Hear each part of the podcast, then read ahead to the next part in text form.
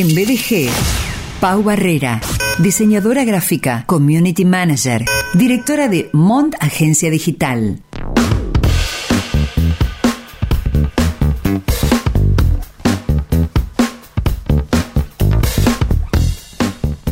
Hola Pau, Hola Sergio. ¿cómo te va? Bien, después de un fin de semana agridulce, Sí. arrancamos bien la semana. Eh, bueno, eh, hay que decir que yo me enteré Mm, por Marcelo, por tu padre, ¿no? Sí. Que también eh, es parte de Rescate, Así amigo de Ulises, hace mucho tiempo, eh, además de ser un músico de la hostia, tu padre digo, también eh, una comunión entre la banda y, y tantas cosas compartidas que son inenarrables y que no entran en un comentario, ¿no? Obviamente. Sí, tremenda la, la noticia, impresionante. Hablaste anteriormente del Día Mundial del Emoji, una fiesta no oficial celebrada cada 17 de julio. Hablaste de carruseles para Instagram y su aprovechamiento por parte de empresas y personas. Y hoy llegas para responder la pregunta cómo destacar mi empresa o mi emprendimiento para obtener más seguidores, que es la pregunta del millón. Así es. Mira, los tips que te tengo son 10, te los voy a enumerar antes de desarrollarlos. Y son cosas básicas que tiene que tener una página de Instagram mayormente. Tip 1, elaborar una buena biografía. Ajá. Tip 2, diseñar un buen feed. Tip 3, Sí. usar reels. Tip 4, usar hashtags. Tip 5, aprovechar las historias. Tip 6, geoetiquetar siempre que puedas. Tip 7, contar una historia y una experiencia, incluyendo el público, obviamente. Sí. Tip 8, elegir los mejores momentos para publicar. Tip 9, publicar con regularidad. Y tip 10, socializar. Pau, Son- me sí. parece, digo, nada que esté fuera del sentido común. Exacto. Pero son cosas que uno por ahí se les pierde o que no le da tanta importancia porque crea la página rápido y dice, bueno, esto está claro así. Y en realidad no está claro. Y son cosas que yo continúo viendo con nuevos clientes o con otras páginas que yo empiezo a seguir por el contenido, por ahí no tienen bien la biografía o no se entiende qué es lo que ofrecen, qué producto o servicio hacen, qué es la, de qué es la página. Entonces, por eso vamos al tipo 1, elaborar una buena biografía. Lo primero que lo ven los usuarios cuando entra a tu página es tu biografía, es tu primera impresión. Es la única oportunidad que vas a tener de dar una buena primera impresión. Entonces tenés que ser claro. ¿Qué, qué ofreces? ¿Qué es? ¿Qué es tu página? ¿Eh, ¿Da tips? Eh, es, eh, ¿Te enseña algo? ¿Ti- ¿Es de un, cu- un curso? Eh, ¿Ofreces un producto? ¿Ofreces un servicio? ¿Qué es? Y obviamente, a ver, tenés 150 caracteres, no es mucho. Usa emojis. Los emojis te ahorran un montón de caracteres. Y pueden ser bastante directos que una oración. Entonces no Un emoji miedo. ahorra palabras. Exacto, un emoji ahorra palabras. Entonces tenés que usarlo. O sea, no tengas miedo de que por ser un emoji a lo mejor le quites seriedad. No, depende de que uses también. Depende de tu forma de comunicar. Usalos. Eh, comunican mucho más, llegan más.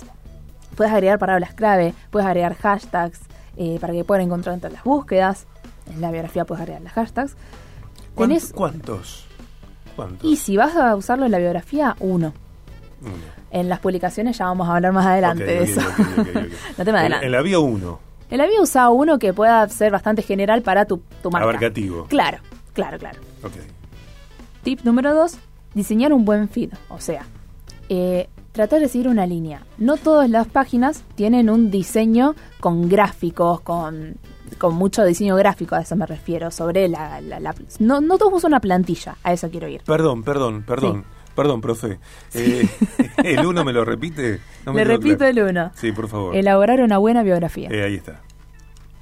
Estoy, eh, estoy. Ah, está bien, sigo con el punto 2 Sí. entonces. No todas las páginas usan una plantilla. Entonces, o sea, no, no es necesario que todas tengan una plantilla. Si tu página es de un fotógrafo, lo más probable es que no usen una plantilla. ¿Para Claro. qué si lo que, lo que se tiene que ver son las fotos? Tal cual. Entonces, lo- a lo que yo voy cuando que diseñes un buen feed, seguí una línea de estética. ¿Por qué? Porque si no, eh, lo que se va a ver son eh, muchas cosas separadas y que no tienen mucha coherencia entre sí. Que la estética es un, un mensaje en sí mismo también, perdón que te, te- Es que también es una marca, literalmente una marca de la marca, de la empresa, de- del sello. Es como un sello. Vos me, no- me conocés, Mm. Sí. eh, me conocés, y yo soy súper detallista. Porque Así es. para mí es fundamental la mayúscula, la minúscula, el interlineado, la negrita, la blanquita, la celestita, eh, la distribución del texto entre renglones, que también me parece que eso eh, tiene que ver con la claridad hacia quien recibe y también tiene que ver con la estética. Y la estética es un discurso en sí mismo. Exactamente. Y es lo segundo que ven los usuarios cuando entran a tu, a tu perfil. Ven primero la biografía y después ven ver tus publicaciones. Si vos tenés algo desordenado, van a tener una impresión negativa sobre vos. Ujú. Tenés que tener las cosas bien, en regla. Tip número 3, Tres. usar Reels. Tenés un montón de variedad de cosas que puedes hacer con Reels y creo que es un formato que se puede adaptar a cualquier tipo de página. Pueden ser de 15, 30, 60 o 90 segundos, gracias a la última actualización que habilitó los 90 segundos de los Reels, pasando el minuto. ¿Qué es un reel? Un Reel es un video, un clip corto o varios clips eh, unidos. Eh, que ahora son tendencia porque, bueno, nació en Instagram para hacerle competencia a TikTok y a una, una otra aplicación que se llama Kuwait, que eran básicamente las dos iguales que os mostraban videos cortos de un minuto. Eh, para competir contra esas aplicaciones, Instagram lanzó los Reels, que al principio eran de 30 y 60 segundos, de 15 y 30 segundos, y después se sumó los 60 y después los 90 Ok. eh, siguen siendo con mucha interacción, llegan a un montón de gente, eh, lo puedes usar, eh, puedes hacer clips de tu producto, de tu servicio, eh, de lo que sea que ofrezcas o de tips si tu página es más para, para enseñar, eh, usando una música o una, una canción que esté en tendencia y eso ya te asegura que vas a tener bastante llegada. Es muy importante variar los formatos en las publicaciones, que no sean todas placas eh, o todas publicaciones de una sola foto o todos carruseles. Está bueno variar. Que hayan algunos carruseles, algunas fotos, algunos videos, que sean largos o no, depende de lo que vos elijas. Ujú. Qué bueno eso de, de usar como música un hit. Algo, un hit. Sí, una tendencia en ese momento. Sí, obvio, obvio. Una tendencia. Y eso la encontrás en todos lados. Es más, si vos tenés una, un emprendimiento y vos ves que otros emprendedores que vos seguís están haciendo el mismo tipo de reel, sumate a la tendencia. Sumate al, Sumate al la trending. tendencia. Claro, sumate. Sumate a la porque tendencia. además de que estás, eh, te sumás y es como algo, como que te sumás al tren, eh, al mismo tiempo estás haciendo algo que está, que está en tendencia y te va a asegurar que vas a, que vas a tener Mm. llegada. Tip número 4, usar hashtags. No te olvides de los hashtags. Por favor. Ahora en historias eh, no están sirviendo mucho porque, bueno, en un- en- antes tenías en el buscador las historias destacadas que según los hashtags también podías ubicarte. Ahora lo sacaron, hace bastante lo sacaron. No sé si volverán a, volverán a aparecer, espero que sí. Pero por ahora los hashtags te sirven más para los posteos en el feed.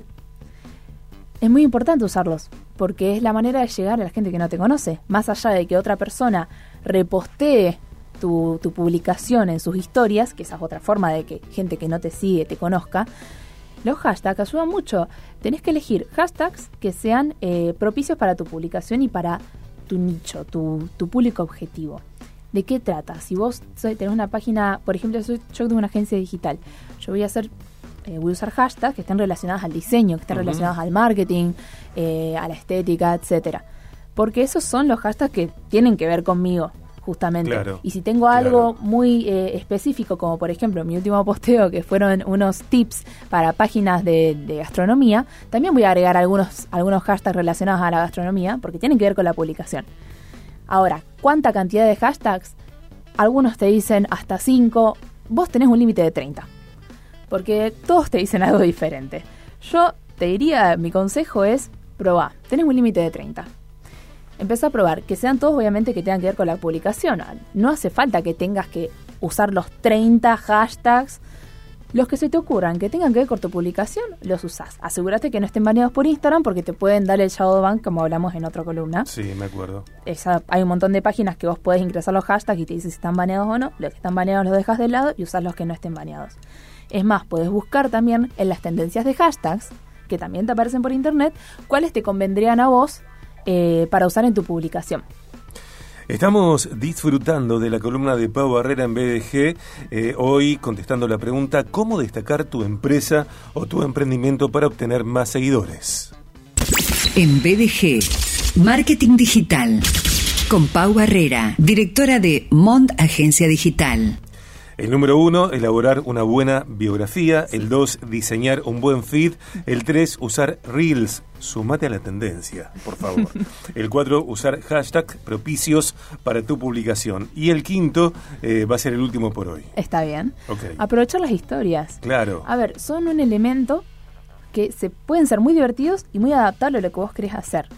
Eh, tengo una, hay una página que yo sigo que eh, bueno es este, de ropa femenina, pero lo que hacen ellas es eh, empezar a, publicar eh, algunas eh, encuestas de famosas. Y hacen como cinco encuestas y a vos te engancha. Y después de las encuestas te empiezan a mostrar sus ofertas, eh, las, eh, las cosas en stock. Eso es una buena, es una buena estrategia. Porque vos ya te enganchó contestando las encuestas, que a, a ver, a mí me parece una encuesta y yo participo porque me engancho. Y está muy bueno. Hay otras páginas que te ponen encuestas, en el medio te ponen ofertas y después siguen con las encuestas. De uñas también he visto que hacen esas justamente. Y es muy bueno. O sea, no te olvides de, de tampoco de seleccionar las historias importantes para destacarlas. Y Bien. algo muy importante que va de la mano con tener un buen diseño en el feed es poner una portada. Poner una portada para la historia destacada y ponerle un nombre, o a veces pueden poner un emoji, o ponen un punto solo porque en la portada misma está escrito el nombre. Pero siempre trata de que si vos vas a tener una portada destacada, le pongas un título, porque si no, ¿qué es? ¿Destacado de qué? ¿Qué son vacaciones? ¿Qué es tu producto? ¿Qué es tu stock? ¿Qué es tu contacto? ¿Tu ubicación? ¿Qué es? Tengo que entrar para saber lo que es, y si yo estoy buscando algo urgente, ¿cómo lo encuentro rápido? Entonces, titula tu historia destacada, ponerle una portada para que vaya de la mano con la línea del, de, de tu diseño de feed, y si no tiene diseño, algo neutro puede ser. No tengo ninguna portada en mis historias destacadas desde que empecé a hacerlas. Ya me enseñarás. Vas a tener que, Ya- vas a tener ya- que actualizar eso. Ya voy a aprender. Gracias, Pau.